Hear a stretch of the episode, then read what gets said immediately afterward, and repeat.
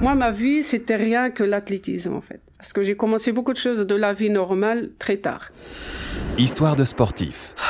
Bienvenue dans ce podcast dédié aux histoires de sportifs. Pour cet épisode, nous avons la chance de recevoir une athlète de haut niveau, et c'est peu dire, c'est Fatia. Bonjour Fatia. Bonjour. Alors je dis recevoir, c'est plutôt toi qui nous reçois, tout compte fait, puisque nous sommes sur ton lieu de travail, à Décathlon-Nivelles. Pour situer géographiquement, c'est en Belgique, entre Bruxelles et Charleroi. Pour commencer, Fatia, est-ce que tu peux te présenter? Bah, Moi, je suis Fatia Vaouf, donc euh, ça fait euh, bientôt 11 ans que je travaille chez Decathlon. Euh, j'étais athlète de haut niveau, donc j'étais athlète professionnel une partie de ma carrière au Maroc. Je suis rentrée en Belgique en 99. Euh, j'ai commencé, j'ai eu la nationalité belge donc en 2000 et c'est là que j'ai commencé à courir pour la Belgique. Donc j'ai eu une carrière de plus de 18 ans euh, de haut niveau et j'ai arrêté ma carrière euh, professionnelle vraiment de haut niveau en 2008.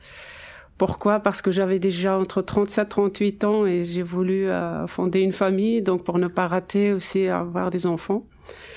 J'ai eu deux, deux, enfants, donc des faux jumeaux, un garçon et une fille, qui vont avoir bientôt euh, 10 ans. Alors là, Fatia, tu vas un tout petit peu trop vite. En même temps, c'est normal, c'est ta spécialité d'aller vite. Euh, je voudrais qu'on commence d'abord par ton enfance. Ça se passe euh, au Maroc, à Ouarzazate, dans les années 70.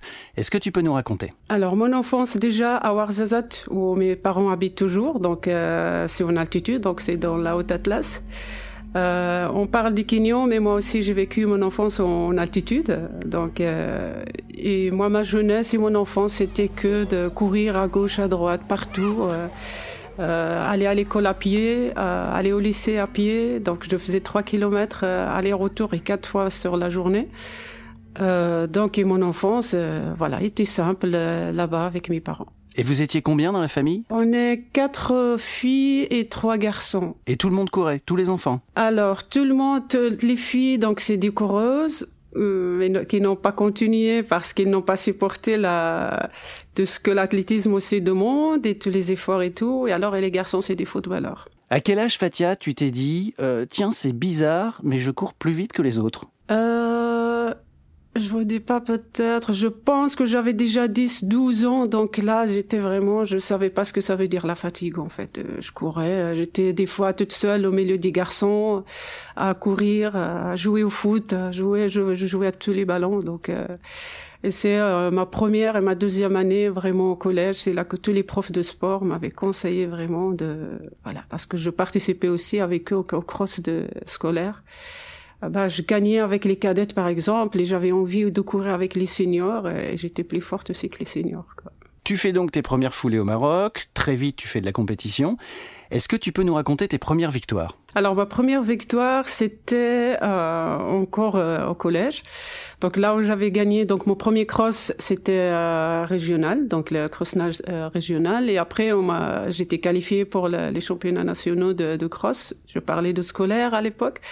Et là, ben, j'avais gagné aussi. Donc euh, j'étais vraiment quelqu'un de, de, très doué. Donc je savais même pas comment je faisais parce que, comme je vous dis, je savais pas ce que ça veut dire fatigué ou bien moi le départ est lancé, je pars euh, voilà, j'ai pas couru à pieds nus comme la plupart des Africains, mais je pouvais courir avec des baskets normales euh, et voilà donc euh, c'est là ma, mes premières victoires déjà en scolaire en fait. Alors ce qu'il faut savoir c'est que tu t'es entraîné avec les plus grands champions. Pour ne citer que lui parce que tout le monde le connaît, c'est Ishamel Guérouche qui a quand même le record du monde du 1500 en 3,26 me semble-t-il depuis au moins 20 ans. Toi, tu faisais donc partie de cette Dream Team marocaine. Oui, en fait j'ai vécu dans l'équipe nationale, on appelle nous euh, ça l'équipe nationale. J'étais appelée déjà quand j'allais encore euh, au lycée mes vacances de Pâques, euh, je les avais passées déjà dans l'équipe nationale parce que j'étais invitée pour faire des tests et tout. Donc là déjà, en passant des tests avec les filles qui étaient dans l'équipe nationale, bah j'étais demandée par Saïda Wita qui m'a fait pris des photos et tout pour mon passeport et partir déjà avec eux. Mais il fallait faire un choix. Donc à l'époque, j'étais encore jeune. Il fallait choisir mes études ou rester déjà dans l'équipe nationale, partir au stage à l'étranger. Donc, en discutant, j'avais choisi de continuer mes études à l'époque. Donc, euh, voilà. Mais après, à l'âge de 22 ans, c'est là vraiment où j'étais dans l'équipe nationale. Donc, j'avais fait mon choix. Fallait choisir un des deux chemins. Donc, euh, ils avaient choisi de, rester dans l'équipe nationale. Donc là, oui, on était dans on était logés, donc on traînait tous en groupe dans le même groupe que le Rouge, que nos que, que tous les autres, les grands champions en fait d'athlétisme marocain. En mars 98, tout bascule. Il y a une mésentente avec la fédération marocaine, et là tu fais un choix qui va changer ta vie. Ce qui s'est passé en fait, c'est que euh, les championnats du monde de cross étaient au Maroc, à Marrakech. D'ailleurs, le parcours il existe toujours. Donc moi, j'étais dans le groupe de, cross court pour préparer les championnats du monde. Et la veille des championnats du monde, on m'avait mis dans le, groupe pour faire le cross long. Donc vous voyez bien 4 km et 8 km, bah c'était pas la même chose. Bah moi j'avais pas vraiment euh, accepté la chose. Donc pour moi, c'était pas possible alors que sur le cross-court, il y avait moyen de faire un podium par équipe ou un truc comme ça. Donc l'équipe était vraiment forte. Mais on m'avait mis dans le, le groupe de cross long euh, pour compléter l'équipe. Moi, j'avais pas apprécié donc ça, et, et c'était la fin entre moi et l'équipe nationale marocaine. Et ça bouleverse même ta vie familiale, puisque je crois qu'à cette époque-là, tu es parti rejoindre ton oncle. Oui, donc. Euh... Euh, donc j'ai resté à Marrakech parce que mon mari il était de Marrakech. J'avais, je, je, voilà, je suis pas retournée dans l'équipe nationale, euh, ce qu'il fallait faire après les championnats du monde. Donc je suis rentrée chez moi, chez mes parents à Ouarzazate. Et j'avais dit que je retournais plus parce que, donc voilà. De... Et c'était le passage de mon oncle ici, qui habite toujours ici en Belgique, donc il y avait un petit peu, euh, qui est tombé au moment où moi j'avais besoin de changement. Donc lui m'avait proposé, pourquoi pas, voilà, essayer euh, de voir euh, en Belgique et tout ça. Et moi, la Belgique, ben nous, on partait beaucoup, surtout dans les pays où je faisais les compétitions, c'était plus la France, l'Espagne, donc c'est les grands pays. Mais en Belgique, j'ai jamais pensé rester. Et ça a commencé par ça. Donc le contact était fait avec le président du club ici, qui m'avait envoyé l'invitation et tout ça. Et voilà, en 99, je suis rentrée en Belgique. Et je me souviens le 25 avril 99. Et tu viens avec ton mari? Au début, non, il y avait que moi. Mon mari était mon fiancé à l'époque. Athlète aussi, il était aussi dans l'équipe nationale et il était dans le groupe d'Elgo Rouge d'ailleurs. Lui, il faisait 800 mètres 1500. Moi, je faisais du 1500 cross et demi-fond. Oui. Et alors comment ça se passe ton arrivée euh, en Belgique? Parce que bon, ok, il y a une différence de température, déjà ça on le sait, mais c'est aussi un bouleversement euh, de rythme, c'est un bouleversement familial. Alors, franchement, c'était un choix qui était difficile. Donc, euh, et je savais que je devais assumer toute seule parce qu'en arrivant vraiment en Belgique, donc c'est tout à fait un pays qui est différent par par chez nous. Donc, quand je suis arrivée, au début ça va. Donc, j'étais logée dans ma famille qui était qui habitait à Tubis, donc mon oncle et tout. Euh, après, donc, euh, je vous dis pas pour me faire connaître, j'ai fait 28 compétitions entre piste et cross et, route, vraiment en Belgique pour me faire connaître. Donc euh, voilà, parce que je suis arrivée en Belgique, oui, j'étais athlète professionnelle, mais en Belgique, personne ne, me connaissait. Et donc euh, voilà, c'est comme ça que j'étais connue. Et il y avait un meeting que j'avais gagné vraiment avec un bon chrono, c'est dans les régions de Liège. Et là, il y avait le ministre euh, qui avait fait la remise des prix, le ministre euh, de la jeunesse et sport. Et c'est là qu'on m'avait proposé la nationalité belge. Donc à partir de ce moment-là, tout le monde te connaît, te reconnaît. Euh, tu vas même battre le record de Belgique du 5000 mètres. Et indoor aussi 1500 mètres. Je vais vous raconter comment ça s'est passé aussi. Eh ben vas-y, raconte comment ça s'est passé. Ce, ce record d'indoor, franchement, je l'avais pas prévu parce que J'étais, c'est l'année où j'avais fait la Cross Cup. Je ne sais pas si vous connaissez. La Cross Cup, en fait, c'est le challenge international de cross en Belgique. C'est voilà, la discipline qui était un petit peu, euh, voilà, le niveau euh, très haut. Et alors, c'est l'année où je gagnais la, la Cross Cup. Et cet indoor est tombé entre deux manches de cross. Et donc, j'avais fait un cross le week-end avant. Et le week-end d'après, j'ai fait l'indoor. Je vous dis pas, j'étais sur ce 1500 mètres, départ arrivée toute seule et on m'annonce le record de Belgique euh, en plein indoor et tout. J'avais le président de la fédération qui est venu vers moi et tout. Alors que moi, je m'attendais pas. Bah, je fais le cross. J'ai travaillé juste quelques vitesses, mais je me suis retrouvé au lieu de 6 km de cross à trouver un 1500 mètres vraiment. Euh, et les 200 derniers mètres du 1500, ça va vite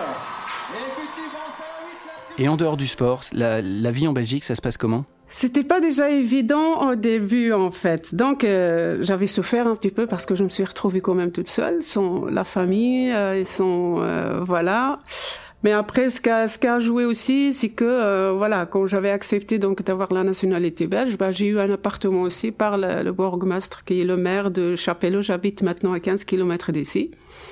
Donc moi, c'est faire connaître Chapelle et j'ai eu un appartement. Donc voilà, j'ai un logement. J'ai tout de suite après, j'ai eu aussi un contrat de la communauté française, donc autant que, que professionnel. Il fallait quelques mois, donc et j'ai eu mon passeport. Euh, au mois d'août, donc fin août. Je suis rentrée au Maroc. Oui, je me souviens, oui, j'avais fait le meeting de Van c'était le dernier. Je suis rentrée au Maroc, on s'est marié le 2 septembre 2000. Et donc ton mari finit quand même par te rejoindre en Belgique. Tout de suite après, le, voilà, et elle est venue après. Donc, euh, oui, il fallait des démarches pour le, le visa, évidemment, et tout ça.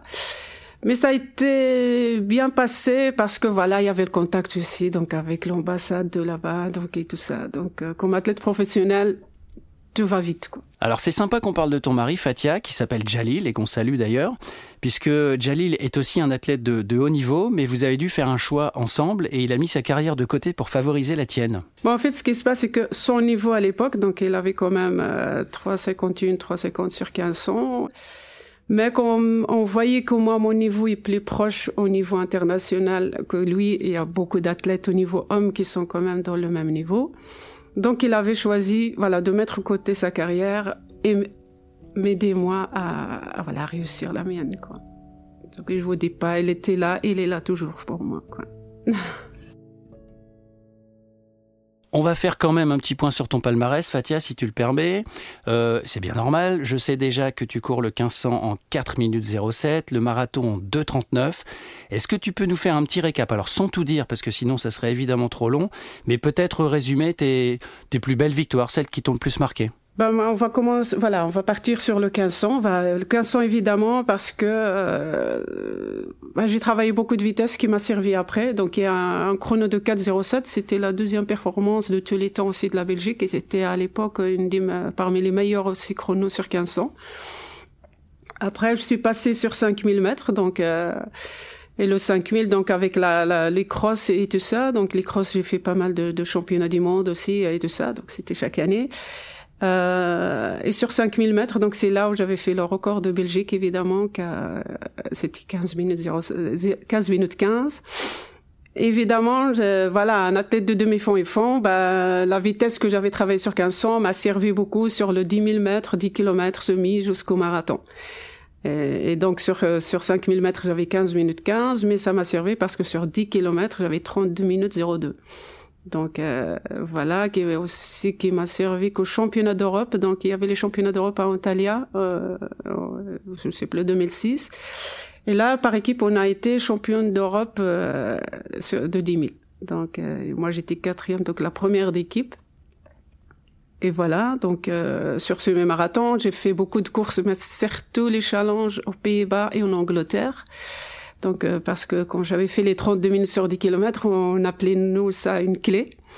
Et avec cette clé-là, donc j'étais invitée un petit peu partout, donc euh, les grandes courses et tout ça. Donc, euh, et je faisais encore tous mes meilleurs résultats entre 30 ans jusqu'à 38 ans. Et beaucoup de gens, beaucoup de personnes ne voulaient pas que j'arrête, mais il fallait faire un choix. Donc voilà. Et là, quand j'avais décidé d'arrêter ma carrière, ben, j'avais fait les 20 km de Bruxelles. Parce que comme c'est médiatique et tout ça, pour que vraiment, voilà, la plupart des personnes qui me connaissent apprennent que, voilà, je fais ces 20 km, j'ai gagné les 20 km en 1h10, mais j'arrête ma carrière euh, de haut niveau. Donc, euh, voilà, j'ai fait aussi de, de trois marathons pour terminer, au début c'était un défi pour moi parce que j'ai passé pas mal quand même de temps sur la piste et cross, donc j'ai quand même gaspillé beaucoup physiquement. Mais je me suis retrouvée en 2004 à faire le marathon Eindhoven, donc aux Pays-Bas. C'était mon tout premier marathon, j'avais fait 2h39. Et deuxième Benelux, mais j'étais sur les bases de 2h30 jusqu'au 38e kilomètre. Mais manque d'expérience de marathon, j'avais fait une petite erreur qui m'a fait payer cher. Et alors, quand t'arrêtes, d'abord, pourquoi tu arrêtes? Est-ce que c'est pour la famille, pour fonder une famille? En fait, c'était plus pour ça, parce que je voulais pas, euh, après dix ans du mariage, euh, les familles, euh, soit ma famille ou ma belle famille ne comprenaient pas. Euh, autant de, d'années sans avoir d'enfants et tout ça. Donc voilà, il y en a qui disent oui, il y a un point d'interrogation. Est-ce que c'est pas seulement l'athlétisme qui vous réunit, mais à part ça, il y a autre chose? Donc, mais ils comprennent pas que nous, autant qu'athlètes, on est partis tout le temps. Donc euh, moi c'était les voyages tout le temps. Donc vos départ je défais ma valise qu'il faut la refaire déjà, qu'il faut partir à gauche, à droite, les entraînements, les stages. Moi ma vie c'était rien que l'athlétisme en fait. Donc euh, je ne dis pas que j'étais en retard sur beaucoup de choses parce que je travaille avec des jeunes au magasin de 24, 25 ans. Mais comme si j'ai leur âge en fait, parce que j'ai commencé beaucoup de choses de la vie normale très tard. Donc avec Jalil, vous décidez d'avoir des enfants. Là arrivent deux bébés, en même temps, des faux jumeaux, belle perf. Euh, mais malgré tout, est-ce que la vie de famille compense le manque de compétition? Au début, je vais, vais pas vous mentir. Au début, franchement, je me suis retrouvée dans une autre vie. Ah, tout à fait, euh, voilà. J'avais pleuré quand j'avais annoncé ma fin de carrière, donc parce que ça me fait, ça me faisait bizarre et ça me faisait mal aussi quand je, je perdais quelque chose vraiment. Euh, moi, j'ai vécu toute mon enfance et tout à faire du sport. Et arrêter d'un jour, euh, de jour au lendemain, c'était pour moi, c'était euh, voilà euh, quelque chose de difficile. Mais après, je me suis retrouvée dans la vie des enfants et ma vie a changé vraiment 180 degrés quoi. Donc vraiment, tout a changé. Une autre vie, un travail chez Decathlon. donc j'ai remplacé donc mon sport par le travail. J'ai des enfants, donc c'est une autre vie vraiment euh, tout à fait différente. La première année, ça a été, la deuxième, mais après, je vous dis pas, j'ai eu un gros manque vraiment de, compétition, de sport, de courir.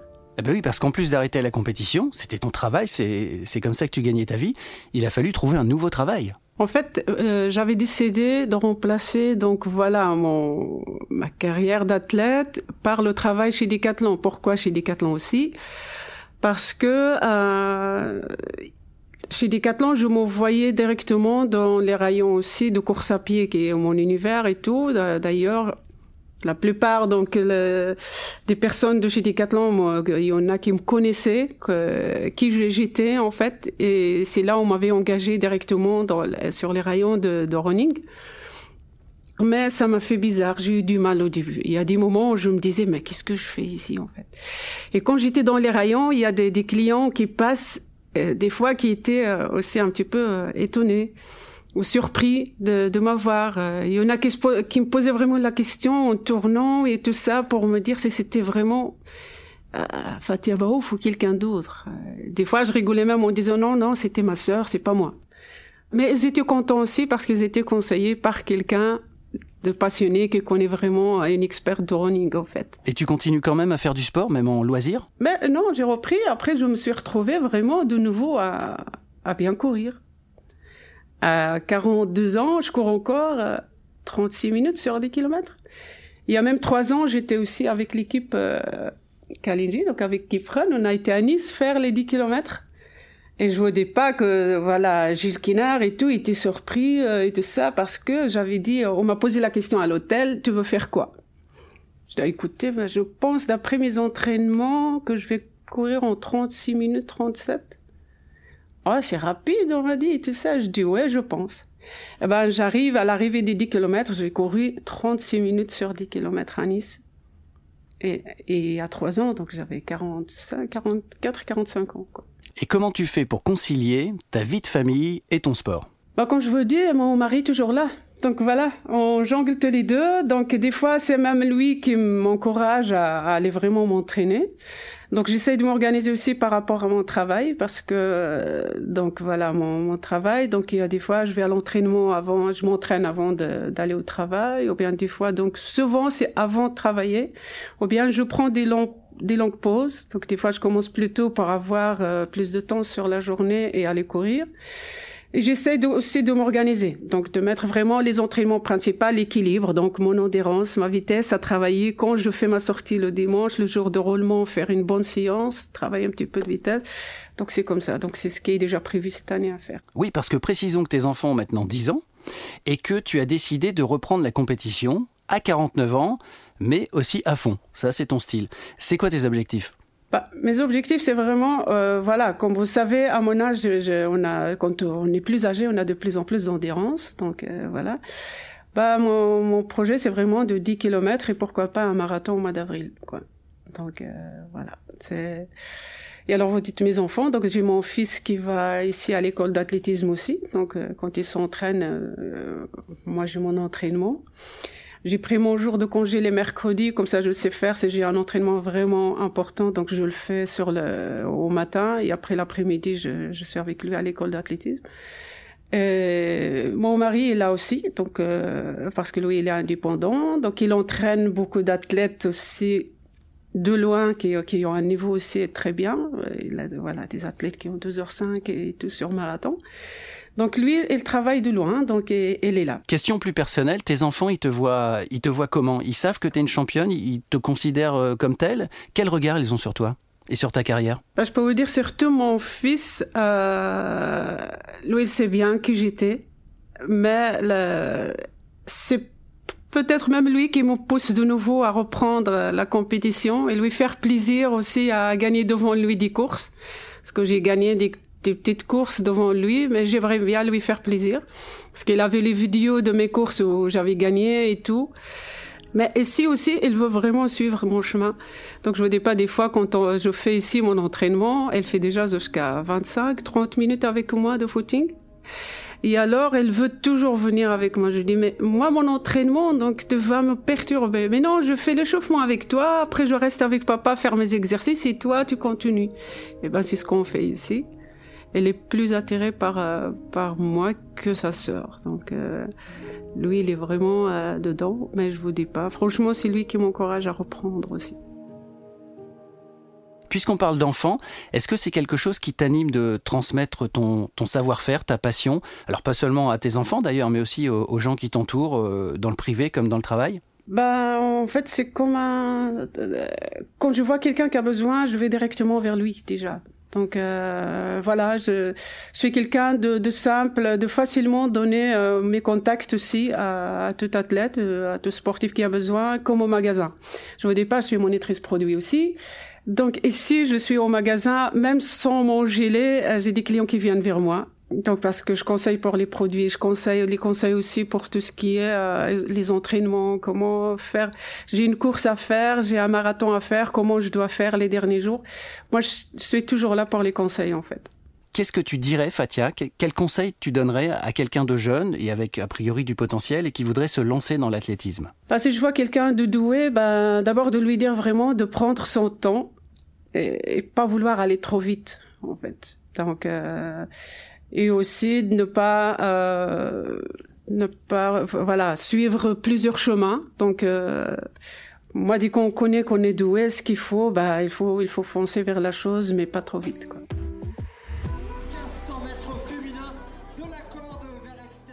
Alors maintenant Fatia, est-ce que tu peux nous partager ton meilleur et ton pire souvenir de course? Pour moi le pire c'était vraiment en 2006 euh, 2006, où j'ai eu une blessure euh, vraiment au championnat d'Europe, euh, c'était en Suède, donc sur 10 000 mètres. J'ai dû abandonner d'ailleurs, j'ai abandonné, j'ai arrêté la course.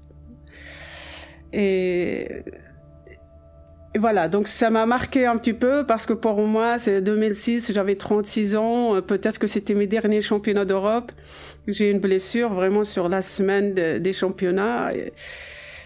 Voilà, c'était le début de la blessure, mais après, donc j'avais arrêté, donc j'avais pas terminé ma course de 10 000 mètres au championnat d'Europe. Euh, mais en rentrant, donc ça s'est passé un petit peu, et j'ai fait quelques séances. Je pensais vraiment euh, au Mémorial Van Damme avoir un, un, chrono vraiment super en dessous des 15 minutes sur 5 euh, 000 mètres.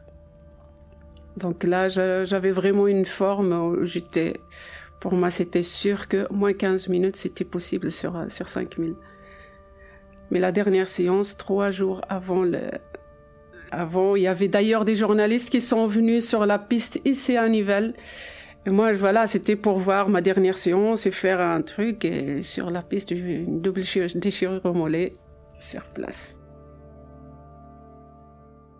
Et ton meilleur souvenir? Bah, En passant de record de Belgique de 5000 mètres, euh, pour moi, ce qui m'a marqué, c'était vraiment d'être troisième. C'était sur le cross à, à, Dublin. Derrière, la championne du monde, la Kenyane Edith Massai, il y avait une Éthiopienne qui était deuxième et moi j'étais troisième et devant des Kenyans et Éthiopiennes vraiment qui étaient fortes. Je m'attendais pas alors que j'étais sur le podium troisième avec des champions du monde et tout ça. Ça t'arrive de retourner au Maroc, Fatia? Bah, J'ai ma famille qui est toujours là-bas, donc mes parents, mes frères et sœurs. J'ai pas beaucoup de famille ici. J'ai comme mes cousins et, tout ça. Euh, j'ai ma belle famille aussi, donc oui, je vais de temps en temps là-bas. Alors justement, je te propose qu'on retourne ensemble au Maroc. On imagine qu'on a une baguette magique qui nous permet d'envoyer des messages dans le passé. Quel message, qu'est-ce que tu dirais à la petite fille que tu étais dans les années 70 au Maroc, à Ouarzazate? Il y a une chose vraiment que je vais, voilà, ça c'est important. Je peux aussi euh, féliciter la petite fille qui était là, parce que moi j'étais dans une région où une fille qui fait du sport, qui court en short, qui court et tout ça, je vous dis pas, quand je pars de chez moi, m'entraîner, je sors de la maison, je vais, voilà, il y a de la montagne et tout, qu'il y a toutes les femmes et tout qui me regardaient quand je pars de chez moi. Et tout le monde qui parlait de moi. Donc je, voilà, tout le monde qui parlait parce que, voilà, il y a une fille, ben là, il court toute seule avec les hommes, il part toute seule courir et tout ça. C'était quelque chose un petit peu d'attirant, quoi. Et tout le monde qui parlait, et on a qui parlait même à mon père, comme quoi que, voilà, euh, comment ça se fait que ta fille, euh, voilà, elle est comme ça. Mais heureusement que mon père n'était pas enfermé. Mais je dépassais tout le monde. Donc j'étais là, euh, pour moi, je voyais personne d'autre. Je voyais qu'une chose, c'est courir et faire, voilà, et faire des résultats et gagner, quoi. Merci Fatia. De rien. Voilà, c'était le parcours de Fatia. J'espère que cette histoire vous a plu. Si c'est le cas, n'hésitez pas à la partager sur vos réseaux. Et puis moi, je vous dis à très bientôt pour un autre épisode, une autre histoire de sportif.